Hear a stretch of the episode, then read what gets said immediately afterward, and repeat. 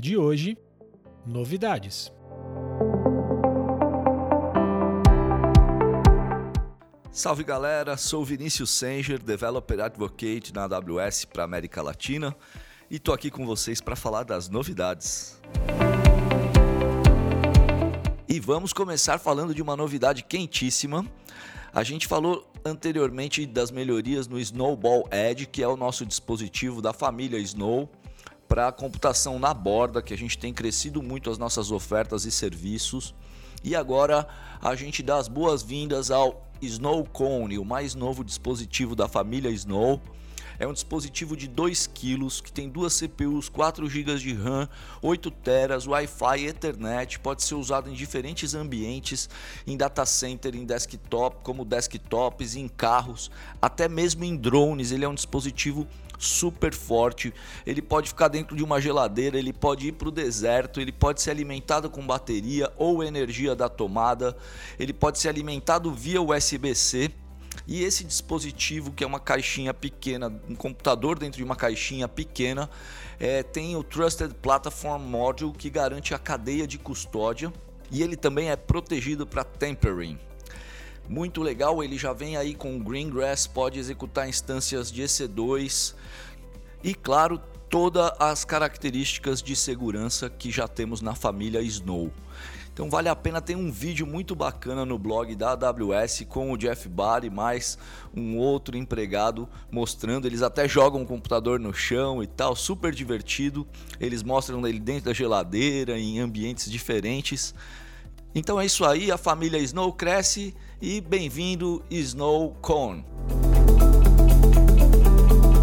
E falando de uma novidade técnica bem legal, agora o AWS Lambda suporta conexões com o Amazon Elastic File System, Amazon EFS, e isso permite que a AWS Lambda possa ativar funções que tenham acesso ao Amazon EFS. Então fica muito legal para poder compartilhar dados de uma maneira super fácil, ler grandes arquivos de dados, gravar saídas em um armazenamento de dados persistente compartilhado com toda a parte de criptografia, as permissões do IAN. Então para isso no Lambda você adiciona um ARN de ponto de acesso ao EFS e o Lambda vai garantir a montagem desse sistema de arquivos. Então isso é bem legal para quem trabalha com lambdas e trabalha, por exemplo, com lambdas e big data, que sempre tem que trafegar grandes volumes de arquivos e tudo isso dentro da mesma zona de disponibilidade, que inclusive isso pode também estar replicado em múltiplas zonas de disponibilidade, né? E esse recurso está disponível em todas as regiões onde o AWS Lambda e o Amazon Elastic File System esteja disponível. E vamos voltar a falar de comunidades. Então existem vários AWS e User Groups, que são grupos de pessoas que se juntam, formam uma comunidade e promovem meetups ou presenciais ou virtuais. E eu vou procurar agora dar destaque para os User Groups que a gente tem bastante contato aqui no Brasil, começando pelo User Group que talvez seja o mais antigo do Brasil, que é o User Group de São Paulo, coordenado pelo Fábio Balancim, Marcelo Paladino e Vanessa Alves, um super trabalho, eles fazem praticamente mensal ou com, até com uma frequência maior.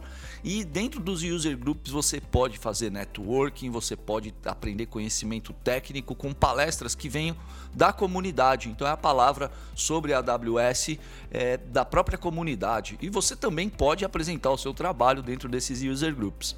Também vou falar aqui hoje do user group do Rio de Janeiro. Então o Rio de Janeiro tem um user group super ativo, coordenado aí pelo Felipe Barreto, que é o nosso community hero uh, brasileiro, um dos community heroes brasileiro. Marcelo Paladino, esqueci de, de falar, também é community hero.